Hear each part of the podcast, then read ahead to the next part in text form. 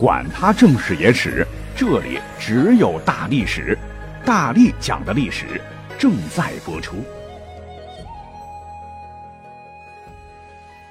大家好，我是大力丸儿。咱们现在使用的是公历哈，就是公元什么什么什么，每年是十二个月，一三五七八十，十二月定为大月，每月是三十一天，其他月份定为小月，有歌谣月。一三五七八十腊，三十一天永不差。四六九冬三十整，唯有二月二十八闰年还要把一日加。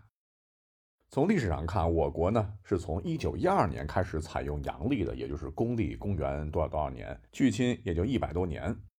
公历的特点呢就是科学严谨，比起万年历使用起来较为方便，每天、每月、每年怎样怎样，在全世界都在大范围使用。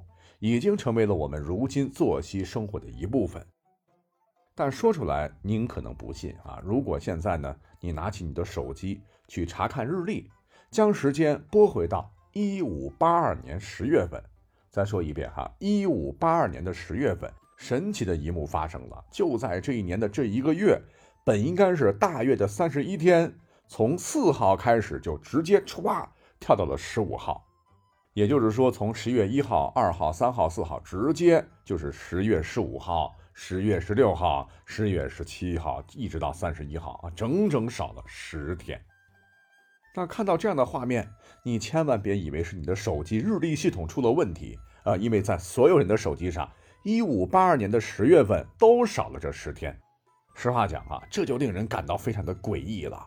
呃，为什么会少了这十天呢？难道说这几天？人类历史上发生了什么故意需要掩盖、欲盖弥彰的事儿吗？怀着强烈的好奇心，我呢就替大家好好的去搜了搜。您猜怎么着？我发现，在历史上，哈，一五八二年是我国的万历十年。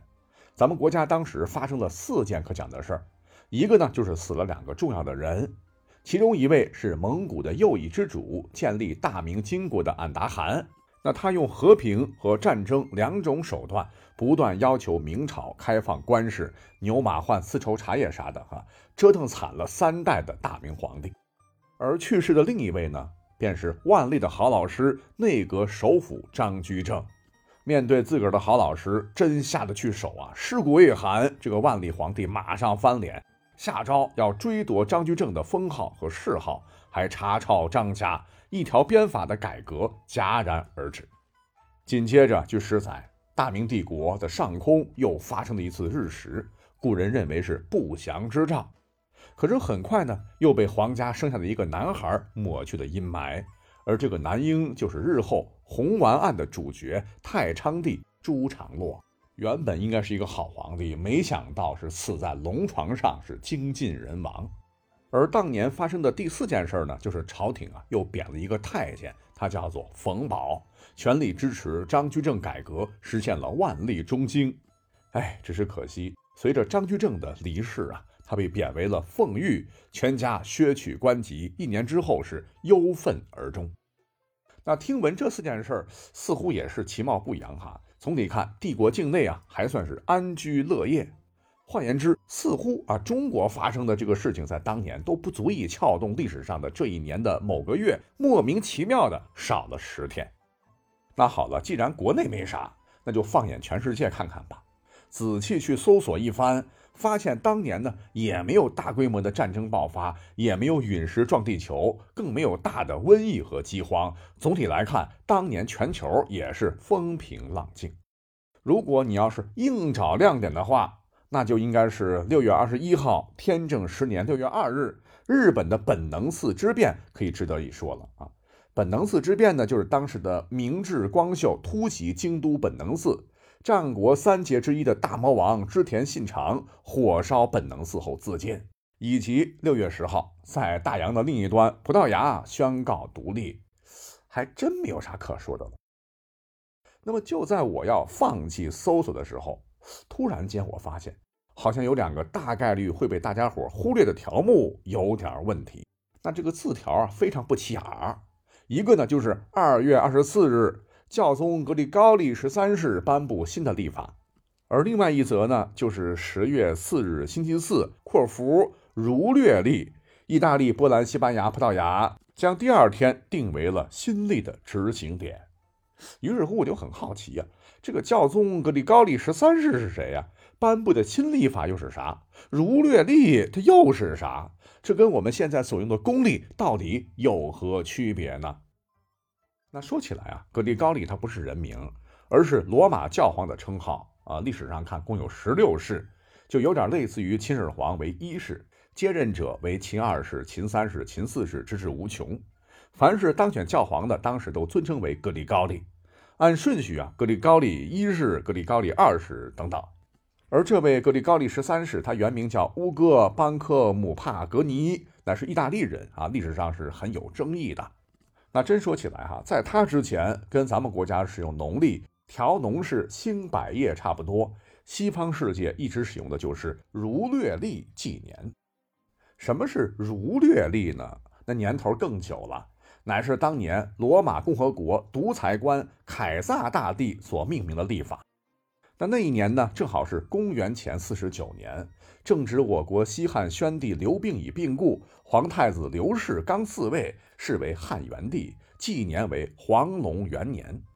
也正是在这一年，罗马共和国风云激荡，凯撒征服了高卢全境，袭击了日耳曼和不列颠，又率军占领罗马，打败了老对手庞培，集大权于一身，实行独裁统治。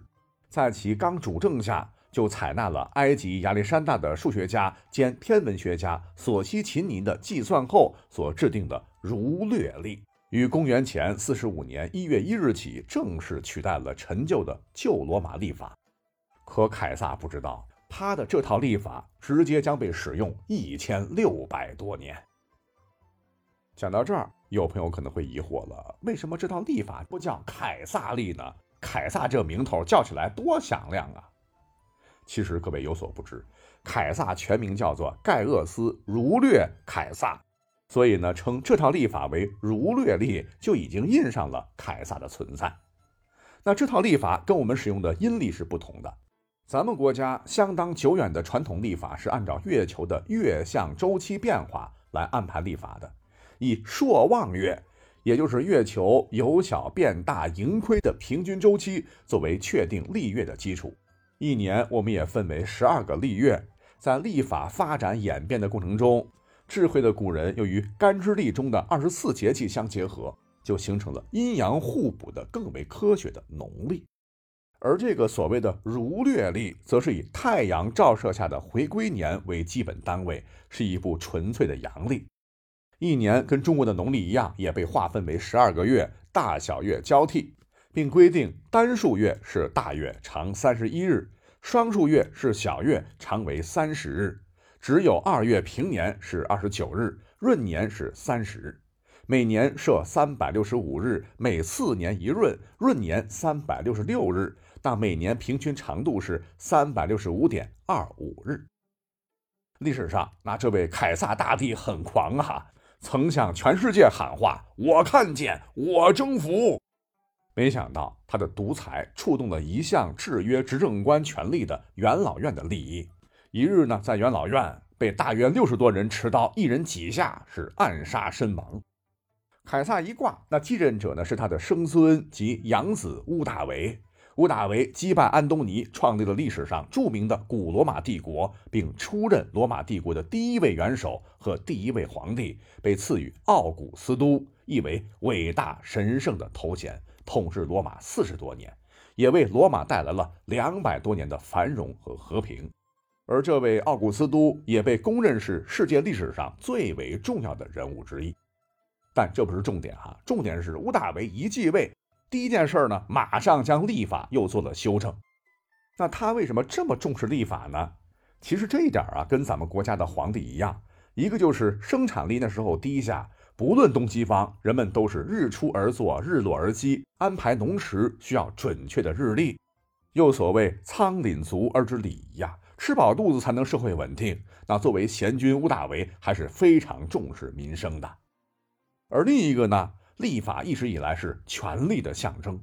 你看，咱们中国皇帝讲究君权神授，那西方的皇帝也宣传其统治顺应天意。我国皇帝登基之后呢，一定会拼命的鼓吹自个儿比前朝皇帝更是天选之子，一定要推出比前朝更准的历法啊！因为历法呢，乃是观测天地、窥见自然奥秘的钥匙，需要重新颁布历法、纪年等都要重新开始，这样才显得权力合法。吴大维啊，对八月是情有独钟。直接将八月命名为奥古斯都月，因为八月呢正是元老院授予他 Augusta，也就是拉丁文奥古斯都尊号的这个月啊。呃，在他看来是一辈子最荣耀的时光，非常值得纪念。但这还没有完啊！原来凯撒制定的儒略历的八月比七月呢少一天，这怎么能行呢？皇帝的月怎么能少呢？那为了显示自个儿和凯撒一样伟大，平起平坐，他有灵机一动。从二月当中啊抽出一天加在了八月上，从此二月就少了一天。而英语中 August 用来指代八月，就是打这儿来的。好，那本来呢儒略历算起来还是比较准确的啊。听我一番介绍，好像是跟现在我们用的这个公历差不了多少，都是三百六十五天嘛。但是由于平均年长不够精确，哎，我们科学点讲哈，地球绕太阳运行一周。换言之，一个回归年的时间，现代精确计算是三百六十五点二四二二天。如果是按照凯撒的儒略历来计算，一年呢，则是三百六十五点二五天，误差呢在小数点第二位。呃，就跟历史上我们常说嘛，圆周率是三点一四一五九二六。那古人们观测工具远不如现代先进，测量呢只能是大概三点一四左右，就已经很了不起了。可这就是误差。那么，在西汉中期出现的儒略历，实际上跟回归年相比，每年呢都要多出零点零零七八的误差，看起来好像一年之中微乎其微，也就是十一分十四秒嘛。但你可别忘了哈，一点点累积积少成多，千年之后误差可不是一般的大了，直接导致重大节日节气绝对是不准的。比方说，公元三百二十五年。当时的罗马教廷将三月二十一日定为了复活节，这可是西方基督教国家非常非常重要的节日，纪念耶稣被钉十字架受死后第三日复活啊，亦称耶稣复活节。节日期间，人们互赠复活节彩蛋，象征生命和繁荣，所以呢是不能儿戏的。可就是由于儒略历的这一点点误差，导致复活节的时间根本就不准。我们就再举一个生动的例子了哈，配合我国农历来举例。明明春节乃是万物复苏、春回大地、万物更生的重要节点，立春岁首，那对于传统农耕社会来说，春种耕耘等秋季收获具有重要意义。好家伙啊，就因为历法不准，你所过的春节其实延迟了一二十天，这庄稼下种可是早晚一点都不行啊！哈，稍有差池，那等着秋天喝西北风了。二十四节气也就跟不上趟了哈，气候对不上了，全都踩不上点儿。那你想，社会生活方方面面不全乱套了吗？一样的道理，经测算哈，每一百二十八年使用儒略历，跟我们现在准确的日期相比，就会产生一天，也就是二十四小时，换算下来是一千四百四十分钟的误差。那误差逐步增加到了千年之后的一五八二年的三月二十一日，原本是春分的这一天。竟然在儒略历中纪年是一五八二年的三月十一日，直接相差了整整十天。Oh my god！当时主政的是教皇格里高利十三世啊，嗯，他也是登基没多久哈，就觉得耶稣复活是越来越晚了啊，这也太不神圣了，是对耶稣大不敬啊。